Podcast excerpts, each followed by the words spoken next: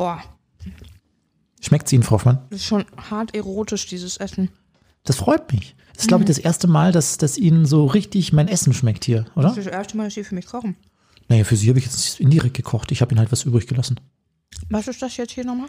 Das sind äh, Gnocchi Gnocchi. in Gnocchi in Gnocchi. ja So wie mit einem N und einem J. Gnocchi Gnocchi Gno- Nein, Gnocchi. Gnocchi ja Gnocchi sag ich doch das sind Gnocchi in Karotten Kokosnusssoße mit Spinat und Haselnüssen Frau Hoffmann.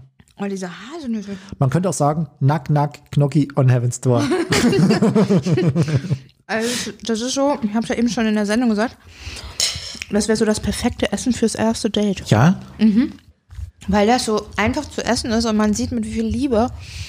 Und es sieht auch noch so hart gut aus. das sah natürlich gestern Abend noch viel besser aus ja aber heute immer gekocht? für mich selbst Frau. Ehrlich? ja eine gewisse Selbstliebe ist auch mal nicht schlecht zwischendurch. Zwei Zweige Thymian, frisch natürlich. Blattspinat, Karotten, Haselnusskerne, Mhm. Gnocchi und Kokosmilch. Gnocchi. Ja. Und soll ich Ihnen noch sagen, wie es genau funktioniert? Passen Sie auf. Hoffmann und Kollmann. Völlig überzogen. Der Podcast. Also den Backofen auf 220 Grad Ober-Unterhitze an, anmachen, ja. Karotten schälen und in Scheiben schneiden. Dann den Knoblauch auch schälen, in große Stücke schneiden. Thymian waschen, trocken, schütteln und Blätter abzupfen. Und dann die Karotten und den Knoblauch auf ein Backpapier legen, ja. Mit Thymian bestreuen, mit Öl so ein bisschen beträufeln, salzen, pfeffern und dann 15 Minuten backen. Und währenddessen. Kochshow mit Hoffmann und Kollmann. Ja, und währenddessen können Sie in der Pfanne die Haselnüsse rösten, ähm, dann rausnehmen, abkühlen lassen und dann von der Schale befreien und grob hacken. Den Toll. Spinat waschen, abtropfen lassen, die Gnocchi äh, zubereiten und dann, und jetzt ist jetzt ganz wichtig, Frau von, passen Sie auf, die gerösteten Karotten, den Knoblauch und die Kokosnussmilch in einer Küchenmaschine äh, hineingeben und pürieren, ja, und dann alles zusammen vermischen. Ich habe sowas nicht, so eine Küche. Also müssen Sie Ich hab einfach so einen Pürierstab, kochen. hab ich Ja, hier. Sie können jetzt einfach weiter kochen.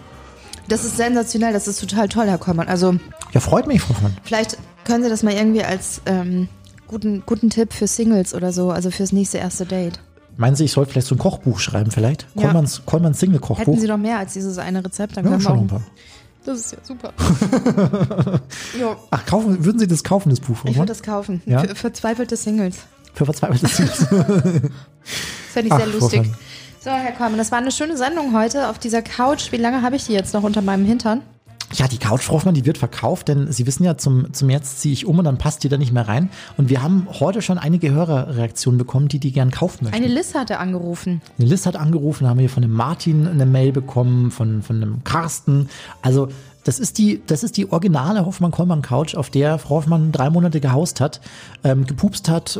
Für, haben Sie was Meine verschüttet? Haare drin verloren. Haben Sie was dreckig gemacht? Vielleicht oder so? riecht's hier und da ein bisschen nach Pizza. Ja, aber sehr sympathisch. Und die müssen wir loswerden. Und ich ähm, bin gerade so bei, weiß nicht, 100, ein Huni, hätten wir jetzt gesagt. Für einen Huni. Wirklich, das ist voll günstig. Dafür nehme ich sie ja sogar, aber ich habe keinen Platz. Mist. Was, was, wie, wie teuer meinen Sie? Wäre die? Wäre die noch Hätte so? ich das jetzt gewusst, hätte 150. ich. Ich habe mir letzte Woche eine Schlafcouch gekauft. Frau Hoffmann. Ja, man kann die auch ausziehen. Ja, woher sollte ich das wissen, Herr Kollmann? Sagen Sie mal. Das ist jetzt echt schade. Also an eurer Stelle würde ich die nehmen. Ach, Frau, Frau, Frau Lola Eichner, unsere äh, Morgenmoderatorin, sucht auch noch eine Couch. Aber die mag dieses, das hier, wie nennt man das? Kunstleder an den Seiten nicht. Da ist kein ich Kunstleder. finde die richtig scheiße. Ach so, das, das weiße Ding da. Ja. Ach so. Mhm. Frau Hoffmann, nicht. wir haben heute in der Sendung schon drüber gesprochen, das Thema Akihi. Sie waren ziemlich intelligent, zumindest haben sie so getan, weil sie wussten, dass das, weil sie wussten, dass das ein hawaiianisches Verb ist und so viel bedeutet wie eine Wegbeschreibung hören, loslaufen und die Beschreibung dabei aber wieder vergessen. Zum einen, weil das genau auf mich passt. Und zum zweiten, weil ich vier Semester Hawaiianisch gelernt habe. Nein, wirklich. Nein. So, Fast hätte ich es Ihnen geglaubt. Hoffen. Auf mich passt es auch, aber ähm, auf eine andere Art und Weise. Ich äh, stelle mich eine Person vor, die sagt mir ihren Namen und innerhalb von zwei Sekunden habe ich den Namen wieder vergessen, weil ich mich so darauf konzentriere, gut zu wirken vor der Person oder sympathisch zu wirken, dass ich gar nicht aufpasse, was die mir überhaupt erzählt. Schon beim Sprechen weiß ich gar nicht, ob die Person jeden Namen hatte. Und was macht man dann? Wie kommt man aus so einer Situation wieder raus? Wenn man Ich sag sofort, ey, sorry, blank in meinem Sie sind Kopf. ehrlich, oder Sagen wie? Sie, sag doch noch mal bitte kurz deinen Namen, damit ich mir irgendeine Eselsbrücke merken kann, damit ich dich nochmal ansprechen kann, weil dann war es, aber wenn ich nicht nochmal nachfrage nach dem Namen, dann war es mir auch nicht wichtig. oh, sorry, das war jetzt ein, hätte ich nicht sagen dürfen. Frau Hoffmann, des, deswegen haben sie jahrelang, haben sie mich nicht angesprochen, weil sie, weil sie meinen Namen wieder der vergessen haben. Typ nochmal? Da hinten, der mit dem komischen Bärtchen. Wir haben auch ein paar Tipps bekommen von Hörern, glaube ich, oder? Wie man sich Gut. das richtig merken kann. Ja. Ja. Ach so, ja, das war auf, dem- ich habe leider den WhatsApp-Account schon zugemacht. Ist ja egal. Ja, wir, ist ja auch wurscht. Wir werden es nicht lernen. Nee, irgendwas von einem Wolfgang und einem Wollpulli. Und er merkt sich die Personen. Ach, Ist ja egal. Komm, Frau- Frau- aber schön, dass ihr mitgemacht habt Ja. und dass ihr so. Ja, jetzt haben dann, wir. ja, Was wollte ich jetzt sagen? dann noch eine Geschichte, die mich diese Woche ähm, sehr, sehr mitgenommen hat, Frau Hoffmann. Ich habe es in der Sendung schon erzählt. Ich bin diese Woche durch, durch diesen angrenzenden Park hier geschlendert, bisschen frische Luft schnappen, mal auf andere Gedanken kommen, mir mal überlegen, wie es hier so weitergeht mit der Sendung, ja. Ob wir hier mal irgendwie mal einen Cut machen und mal Was? für, ja, oder, oder einfach mal, dass wir mal Rollen tauschen. Sie sind einfach mal Frau Kollmann, ich bin Herr Hoffmann oder so. Und ich bin. Was, was wäre dann meine Rolle, wenn ich Herr, Ko Herr, Herr Frau Kollmann wäre? Sie hätten richtig viel zu arbeiten, Frau Hoffmann. Und was wäre Ihre Rolle? Was glauben Sie, was ich hier mache? Schlendern und chillen. und geschlendert bin ich diese Woche durch den angrenzenden Park, Frau Hoffmann. Mhm. Und wissen Sie, was mir passiert ist? Sie haben leider ein Hundehäufchen übersehen und sind voll reingemanscht. Nein. Sie sind einer Ex-Freundin über den Weg gelaufen. nein, mir kam ein Junge auf dem Fahrrad entgegen und hinter ihm schrie ein weiterer, kleinerer Junge, pass auf, fahr nicht gegen den alten Mann da vorne. Und ich habe mich umgeschaut nach dem alten Mann, nur um festzustellen, dass ich gemeint war.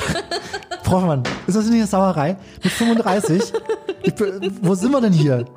Ich, also ich muss dazu sagen, ich hatte, ich hatte eine Winterjacke an und eine Mütze und war schon dick, dick eingepackt, ja. Aber da als alter Mann, Haben Sie was gesagt zu den Kindern? ja du Rüpel, habe ich ihm hinterher. Nein, ich habe natürlich. Jetzt sagt er.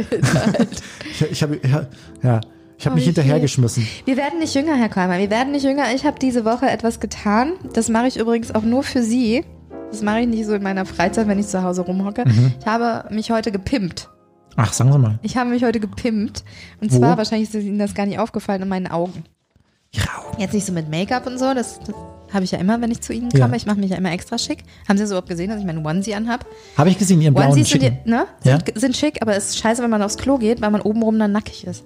Ich trage nämlich wieder keinen BH. Das ist so Ach meine so. Lockdown-Zeit. Ach, Frau von- Und Sie Let fahren damit tits. Fahrrad? Free the tits. Naja, auf jeden Fall, ja genau, ich fahre mit Fahrrad. Da fällt mir ein, ich muss ja später auch noch fahren. Egal.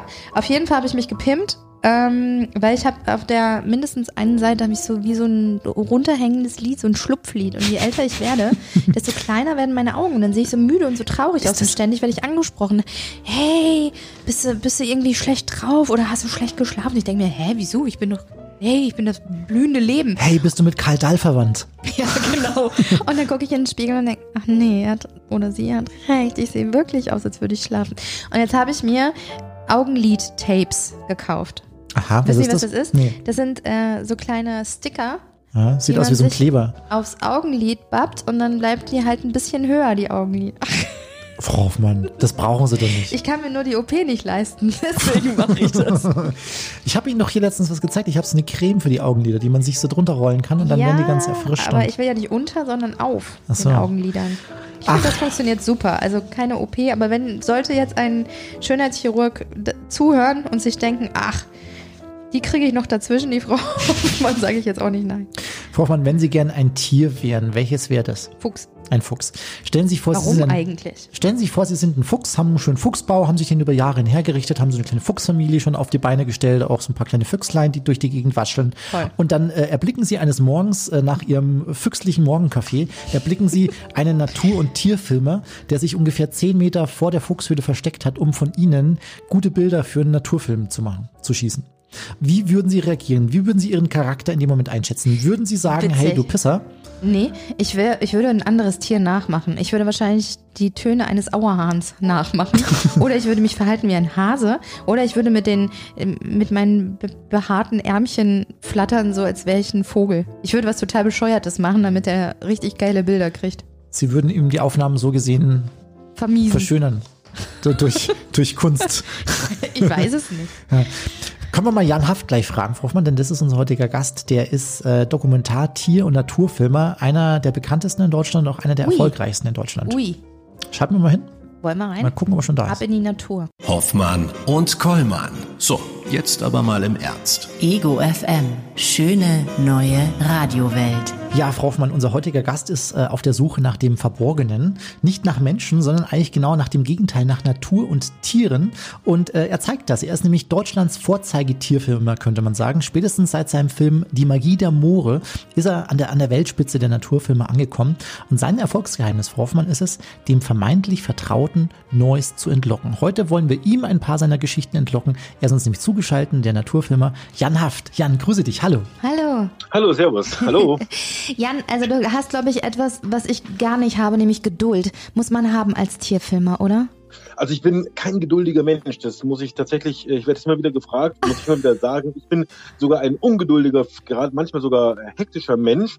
Und, und wie wir alle, glaube ich, hat, man immer drei, vier, fünf Sachen gleichzeitig zu tun. Es gibt aber einen witzigen Effekt, wenn man sich mal in ein Tarnzelt reinsetzt und man wird zwangsberuhigt sozusagen. Man kann da nicht laut reden und laut telefonieren und alle möglichen Sachen machen.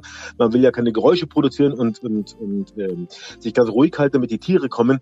Wenn man sich auf diesen einen Moment äh, fokussiert, jetzt hoffentlich in einer halben Stunde, in einer Stunde, in zwei Stunden kommt das Reh auf die Lichtung oder kommt der seltene Vogel und ist dann alles korrekt, ist dann die, bestimmt dann die Blende, ist, ist dann mit der Kamera alles in Ordnung, wie wird er, von wo wird er kommen, wie wird das Licht sein? Wenn man sich auf diesen einen Moment fokussiert, dann ist ähm, es wohltuend, stelle ich dann fest, und dann kommt auch tatsächlich die Geduld. Also ich bin mir ganz sicher, wenn wir das insgesamt in unserem Leben öfters machen würden, dass wir uns wirklich intensiv auf eine Sache konzentrieren und mit einer Sache beschäftigen und uns nicht so ablenken lassen, dann kommt so eine meditative Ruhe in einem hoch und dann kann man tatsächlich ähm, Geduld äh, lernen oder Geduld haben, obwohl man, so wie ich, gar nicht per se ein geduldiger Mensch ist.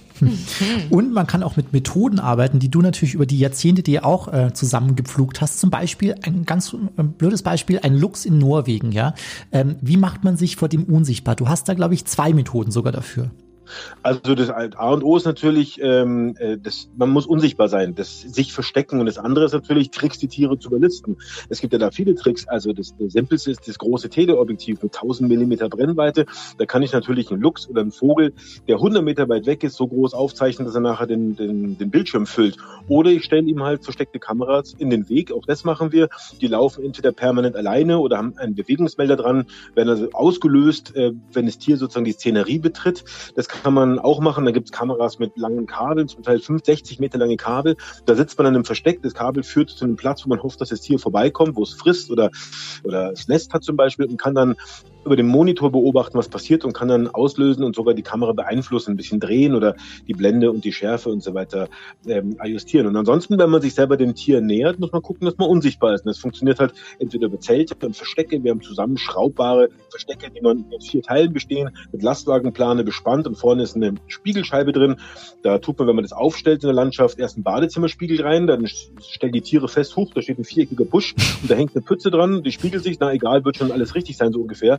Und dann bemerken die das nicht weiter und am Tage des Drehens geht man morgens noch bei Dunkelheit rein, nimmt den Spiegel raus, tut eine Spionscheibe rein, die spiegelt auch, nur dass man rausgucken kann und nicht so gut reingucken. Und dann kann man durch die Spionscheibe die Tiere beobachten und die kriegen gar nichts mit, obwohl man sich dahinter bewegt. Das andere ist dann das Tarnzelt, das ist so Camouflage, kann man sich selber auch tarnen, äh, indem man einfach Tarnanzüge trägt. Das sind so 3D-Tarnanzüge, gibt's da, die sind mit so künstlichen Blättern benäht. Ähm, oder wie bei dem, bei dem Luchs im, im Schnee in Norwegen, man hat dann einen weißen Schneetarn an. Das ist ein letztlich weißer Stoff und eine weiße Mütze und helle Schuhe. Und dann fällt man, wenn man da im Schnee sitzt, zwischen dem Gesträuch gar nicht weiter auf. Das muss ich mir alles merken, wenn hier die Kollegin Frau Hoffmann mal schlecht drauf ist. So ein, so ein Tarnzelt oder so für den frühen Morgen ist gar nicht so schlecht.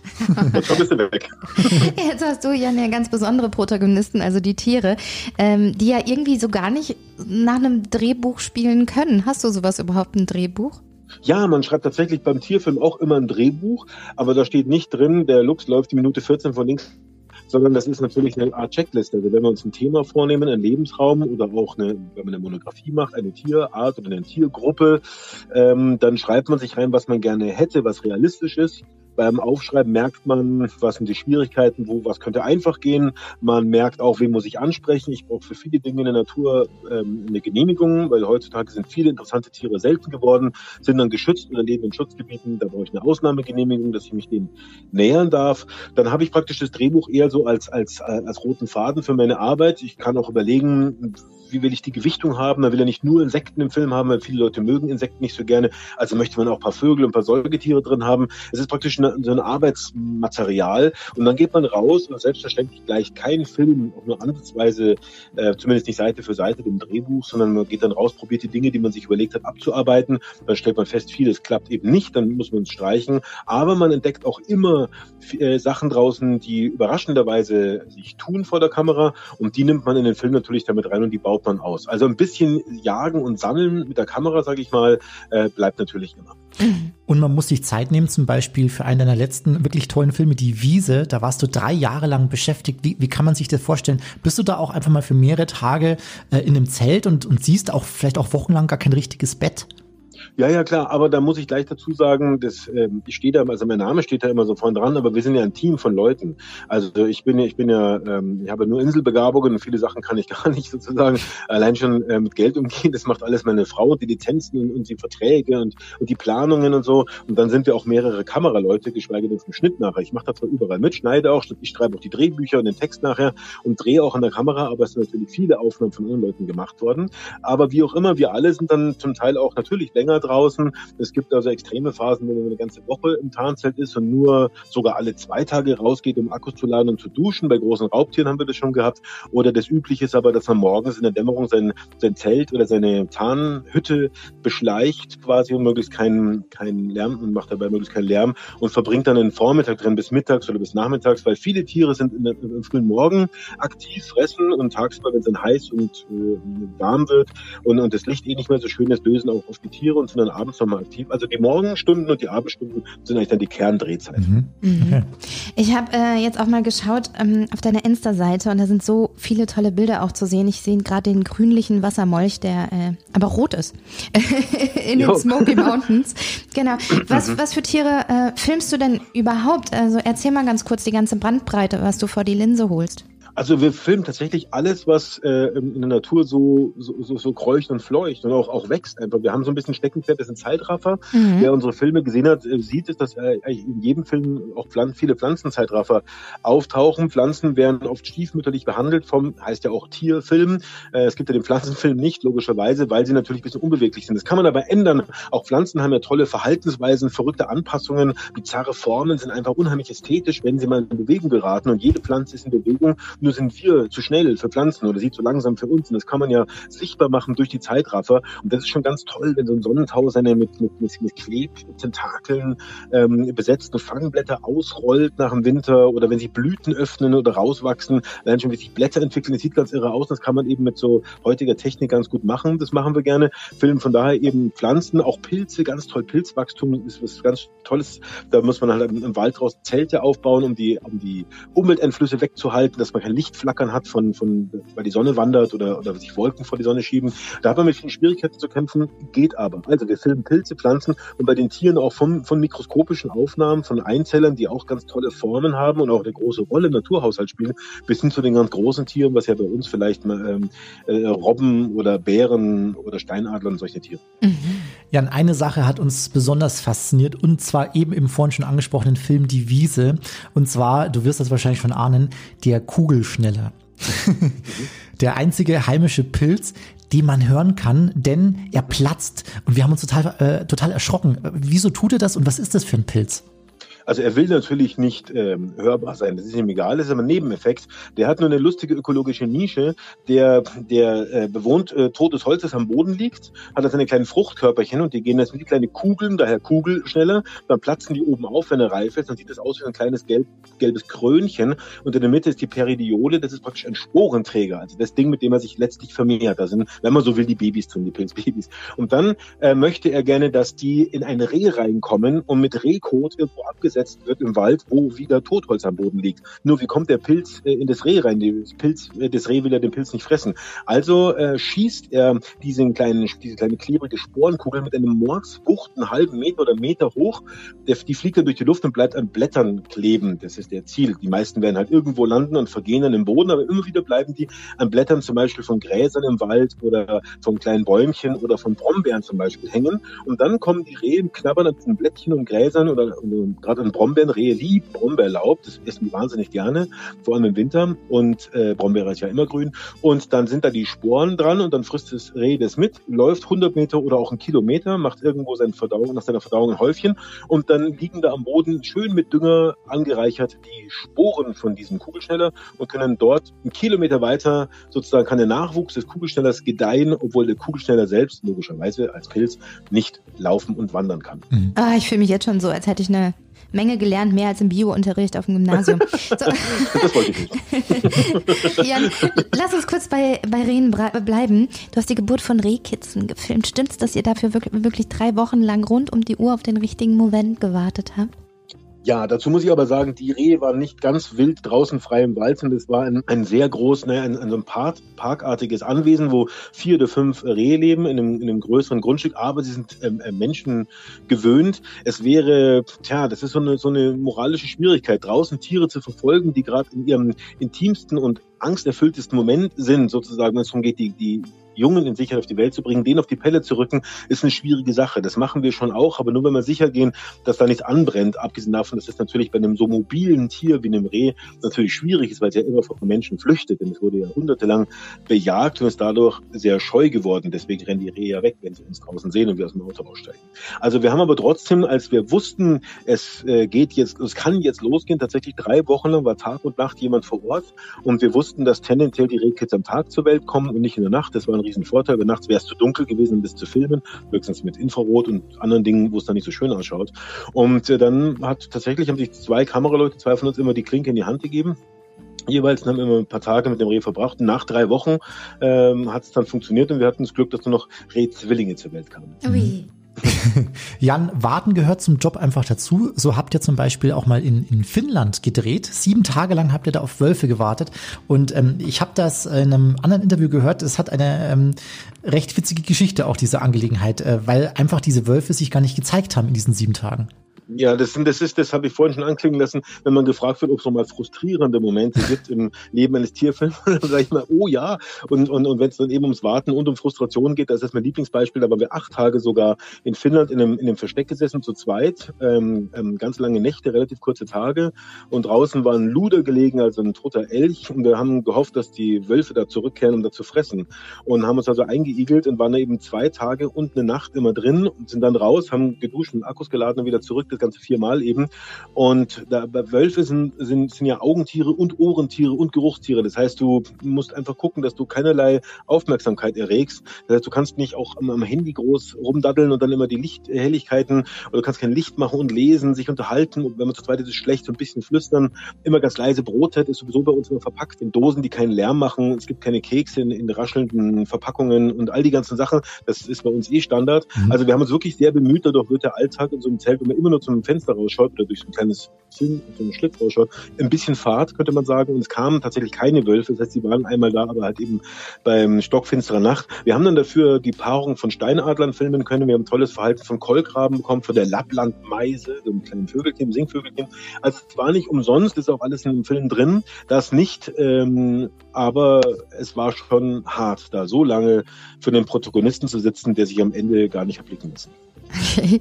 Ich habe hier so eine lustige Anekdote stehen, beziehungsweise ein Stichwort Schnarchen.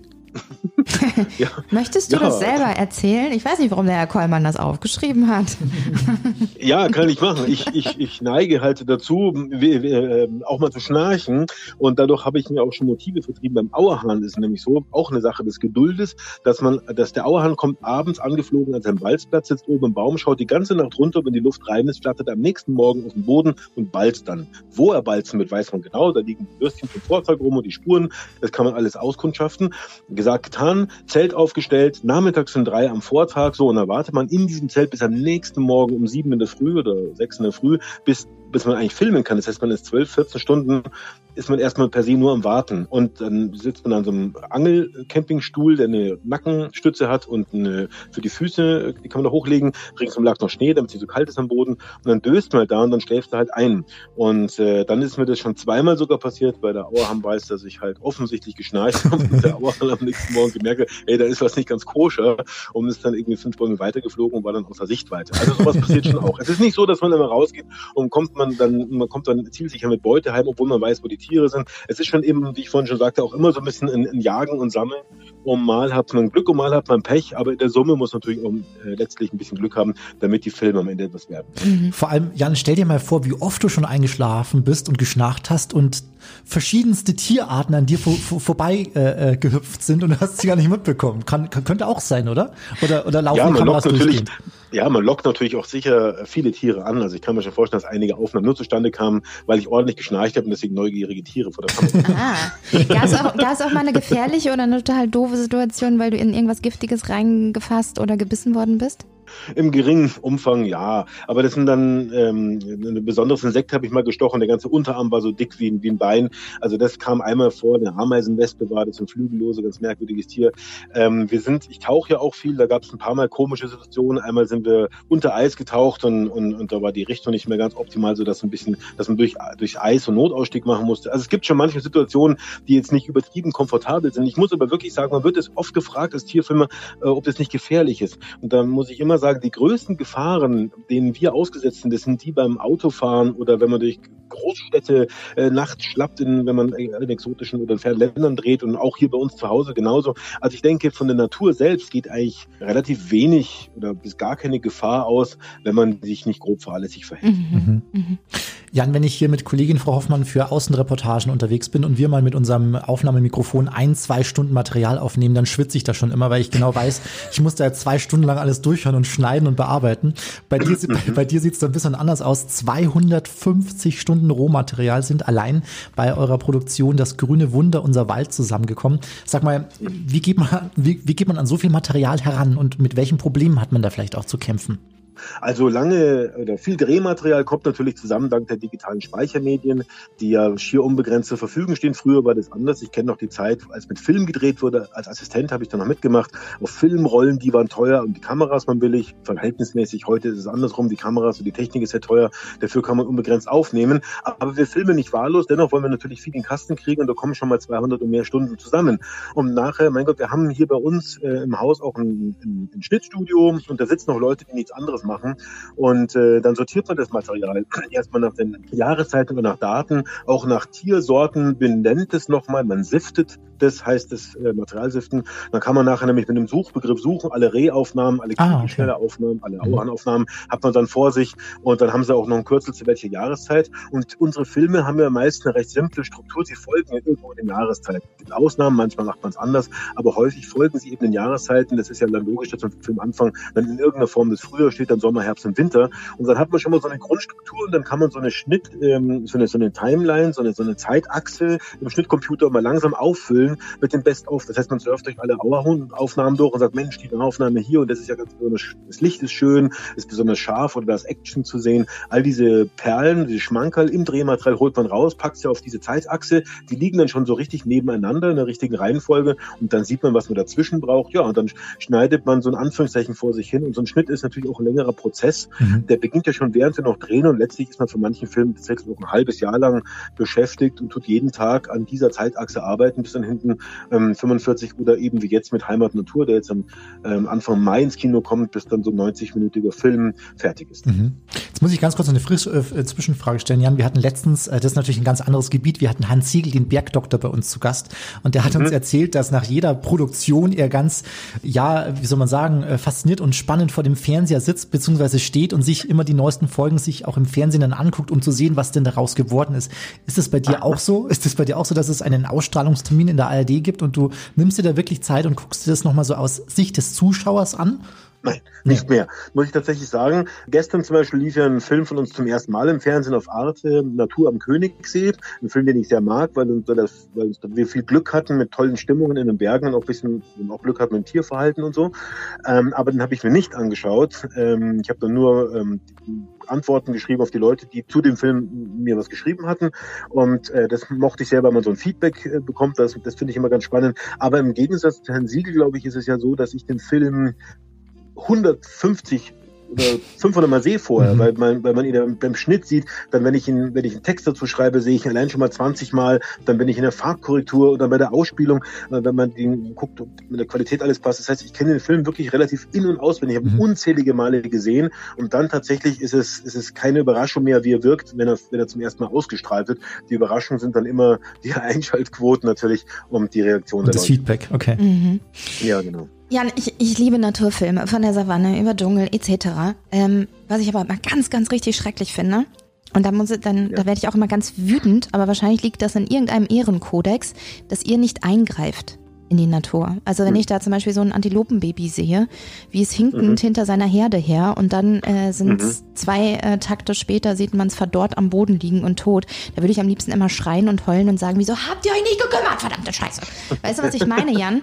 Ja, natürlich altbekanntes Thema. Ähm, das kommt vor, dass man eingreift. Es haben zum Beispiel Kollegen aus England, die haben Pinguine gedreht und die Pinguine, die kamen ähm, einen, in, einem, in einem ganz klimaerwärmungsbedingten milden Winter, ist irgendwie so eine, so eine Kante abgeschmolzen, wo die normalerweise lang wandern und die sind immer abgerutscht und kamen da nicht hoch und dahinter war das Meer und die sind kläglich gescheitert, standen da zwei, drei Tage. Man hat Angst haben müssen, dass die ganze Kolonie da mehr oder weniger scheitert oder viele von den Tieren dann kläglich verhungern, obwohl sie es fast geschafft haben. Und dann haben die Kollegen Treppenstufen in das Eis reingeschnitzt nachts oder reingeschlagen Wagen mit Schaufeln und über die konnten dann die Pinguine diese, diese Klippe, ähm, diese Hürde nehmen. Also so Sachen kommen schon mal vor, das sind so Grenzbereiche. Aber dazu muss man eins äh, sagen, es ist natürlich alles Natur und wenn ich nicht dabei bin, und ich bin ja immer nicht dabei, passieren ununterbrochen Grausamkeiten. Das ist ja eine Fehl, Fehlidee, wenn wir das Gefühl haben, in der Natur ist alles friedlich und schön, dann kommt der böse Mensch und greift ein, das ist alles böse. So ist es ja nicht. Die Natur selber kennt keinen Frieden und kennt keinen kein, kein Altruismus und kein, kein liebevolles Miteinander. Das ist ein Hauen und Stechen. Und die allermeisten Tiere, die draußen leben, Leben kommen irgendwann im Laufe ihres Lebens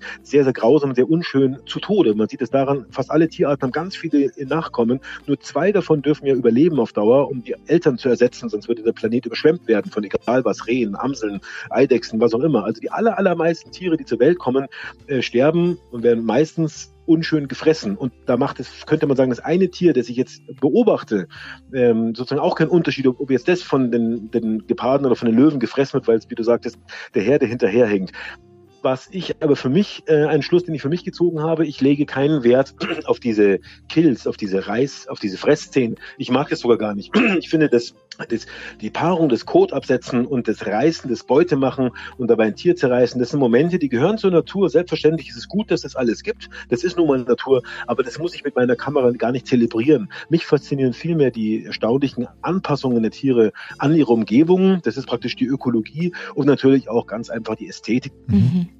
Jan, gibt es einen Moment, der dich mal bei einer deiner Produktionen am meisten fasziniert hat? Also es gibt tatsächlich bei jedem Projekt so Momente, die auch fürs, fürs eigene Erleben einfach so Sternstunden sind, die man nie vergisst. Also einer meiner, meiner der, der, der verrücktesten Momente war tatsächlich für mich, das war wie, als wenn ich auf einem anderen Planeten gelandet wäre, als wir in einem, in einem Fjord mit einem ganz dunklen schwarzen Fjord mit spiegelglatter Wasseroberfläche in 20 Meter Tiefe leuchtende Seefedern gefunden haben, eine ganze Kolonie. Wir wussten, die leben da, die Tiere sind bekannt und man kann nachlesen, dass sie aktiv blaue Lichtblitze abgeben, wenn sie berührt werden und dass sie, wenn man sie mit bläulichem Licht bescheint, so ein bisschen wie Mondlicht, dass sie dann so gelb glimmen, also auch Licht so nachleuchten und man weiß noch gar nicht genau, wofür das alles gut ist, wahrscheinlich um Fressfeinde abzuhalten und dann haben wir uns mit ganz empfindlichen Kameras, habe ich mich sogar alleine an mehreren Tagen vom Boot rausschmeißen lassen, bin auf 20 Meter runtergesunken, lag am Meeresboden, dann wartet man so 10 Minuten, bis die Augen sich in die Dunkelheit gewöhnen, dann hat man ultraschwaches Licht dabei und diese hochempfindlichen Kameras dann haben tatsächlich diese Seefedern vor mir, die sind so groß wie so eine, wie so eine Hand vielleicht, mit so einem Stielchen dran stecken, die im schlammigen Meeresboden. Und dann haben die angefangen zu leuchten. Und einmal kam ein winzig kleiner Hai vorbei, der war nur so einen halben Meter lang und hat so eine Seefeder berührt und hat so diese blauen Lichtblitze abgegeben. Und das sind so Momente, die man tatsächlich in seinem Leben einfach äh, nicht mehr vergisst, weil von denen so, so, so ein großer Zauber ausgeht. Oh, Aufsaugt, richtig. Ja. Toll. Ja. Jan, jetzt ist es ja so, wir haben eben kurz mal drüber gesprochen, manche Natur- und Tierfilme, das, da kommt es einem so richtig vor, ich bin von, werden von einem Actionkracher zum nächsten geleitet. Und bei dir sieht es eher so ein bisschen aus, als würdest du in den Filmen und Bildern ganz bewusst die Stille suchen. Ist das so?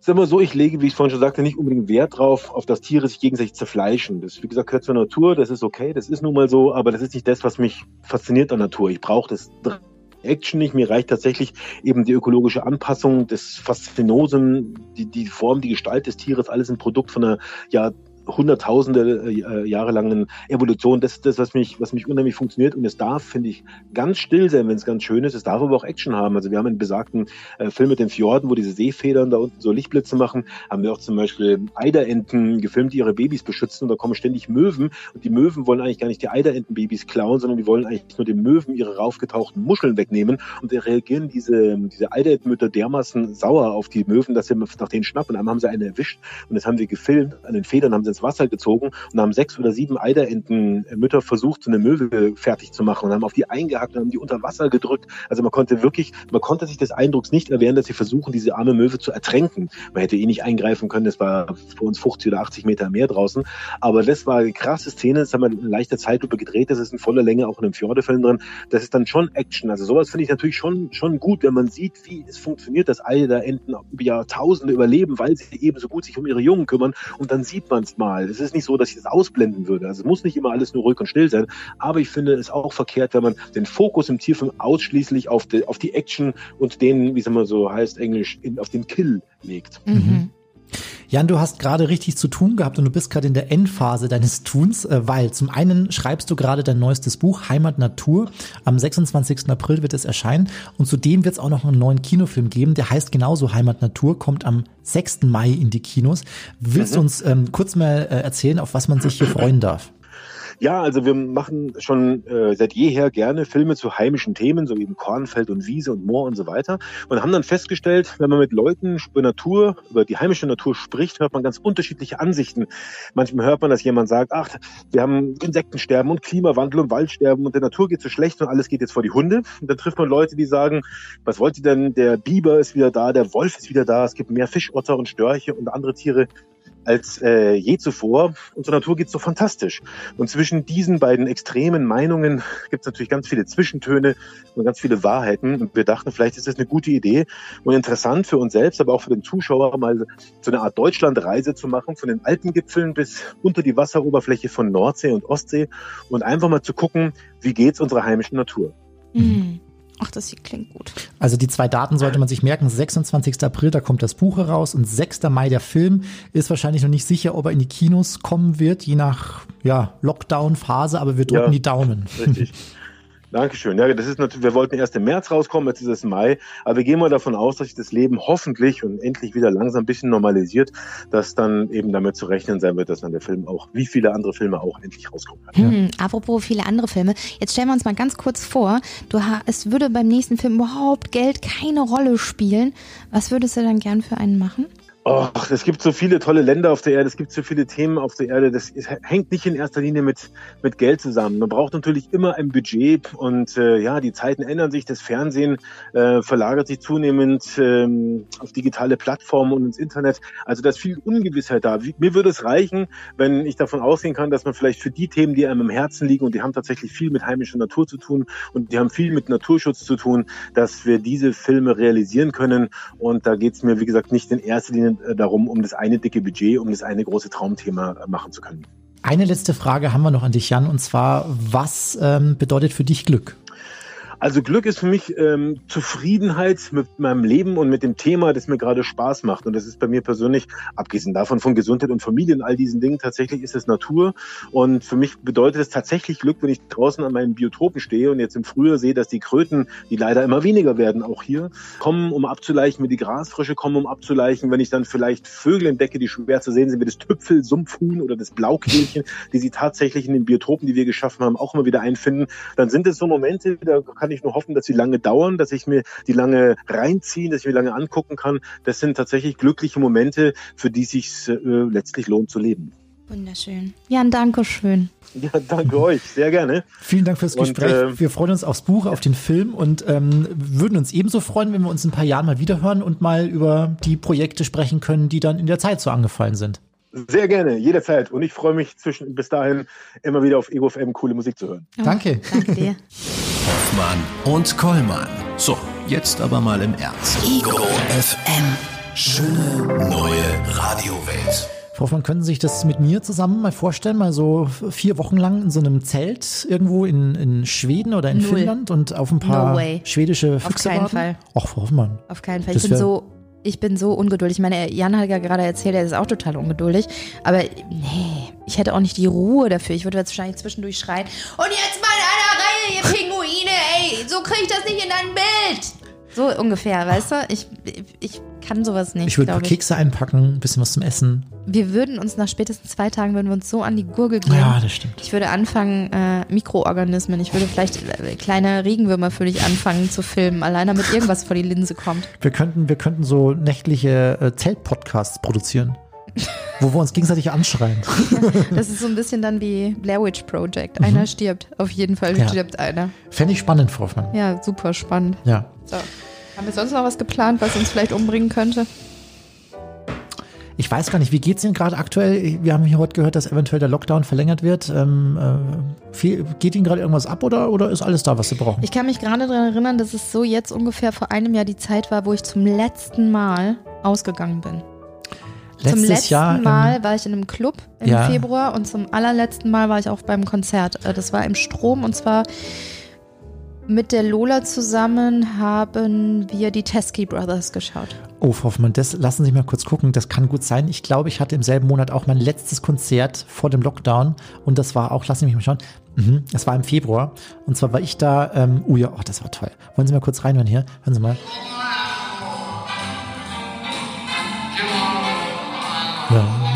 Das war in der. Sie haben Frank Sinatra noch live gesehen? Das war in der Philharmonie in München und zwar war das Frank Sinatra und Friends mit ähm, Bobby Darin und mit Dean Martin, also ein Dreiergespann, drei englische unfassbar gute ähm, Sänger, die ähm, die Hits nochmal performt haben mit einer großen Big Band. Das war mein letztes Konzert, Frau Hoffmann, vor einem Jahr. Boah. Wahnsinn. Ja, jetzt ist vorbei. Ja, Jetzt kommt es auch nie wieder. Wir könnten- wir werden in diesem Lockdown bleiben. wir könnten uns, äh, wir könnten uns selbst mal in so einen so einen Bandmix rein reinwurschteln, so dass wir so eine Hoffmann Kollmann Band vielleicht, dass wir selbst so ein bisschen musizieren. Hatten Sie nicht äh, in der Sendung noch gesagt, es wäre doch total toll, wenn es Musiker geben würde, die uns so einen musikalischen Hintergrund geben, nur wenn sie Ja. Bock haben. Vielleicht, was ist denn aus Ihrer Pianistin geworden, die über Ihnen wohnt? Ja, die spielt hier gerade. ja, die habe ich vergessen, Frau Sie haben gesagt, wir gehen zu ihr und sie spielt was. Ich habe es vergessen. Das ist eine neue Nachbarin. Die hat mich diese Woche, als ich Frühsendungswoche äh, hatte, nachmittags, als ich schlafen wollte, geweckt mit ihrem fetten Flügel, der da oben irgendwo steht und hat unfassbar gut Klavier gespielt. Ich werde die, für nächste Woche werde ich die engagieren, Frau Hoffmann. Ja? Auch hier für den spielen, Podcast. was sie will. Auch für den Podcast. Die kann im Hintergrund, wie hier, hier unser Pianist aus dem Wohnzimmer 2, kann die so ein bisschen klimpern. Aber dann würde ich ja nicht reden, dann würde ich ja andächtig zuhören. Ja, da überlegen wir uns noch was. So, schön war's. Jetzt bin ich wieder raus aus der Natur. Das war mir jetzt genug Tier und Flora und Fauna. Ich gehe jetzt heim. Ich wünsche Ihnen so einen richtig mich schönen Freitagabend, Frau Hoffmann. Ich muss mich jetzt echt beeilen, sonst bin ich vor neun nicht zu Hause. Aber ich habe ja jetzt den Wisch. Ich will den irgendwann mal vorzeigen dürfen. Irgendwann will ich angehalten werden. Und dann möchte ich. Tada! Will ich den Zettel hervor und dann sagen die wahrscheinlich, nee, sorry, der funktioniert nicht. 250 Euro. Ach, Frau Hoffmann. Ja, Von Musik mir ist kriegen auch Sie vorbei. kein Geld. Ne? Von mir kriegen Sie kein Musik Geld. ist auch rum. Jetzt Ja, ist der Schluss. ist fertig. Tschüss. Tschüss, Frau Hoffmann. Ich nehme die Gnocchis noch mit. Ja, Sie meinen. Das waren Hoffmann und Kollmann. Völlig überzogen. Der Podcast. Die Radioshow dazu gibt's jeden Freitag von 16 bis 20 Uhr bei Ego FM. Schöne neue Radiowelt. Das ist echt das hart erotischste Essen ever. Ich habe zum ersten Mal wieder Spezi getrunken nach vier Wochen. Echt? Boah, so ein süß, süßes ne? Zeug. Ich nehme das mal noch einen Kühler. Jetzt gehen Sie aber bitte, ne? Ich muss hier noch aufräumen.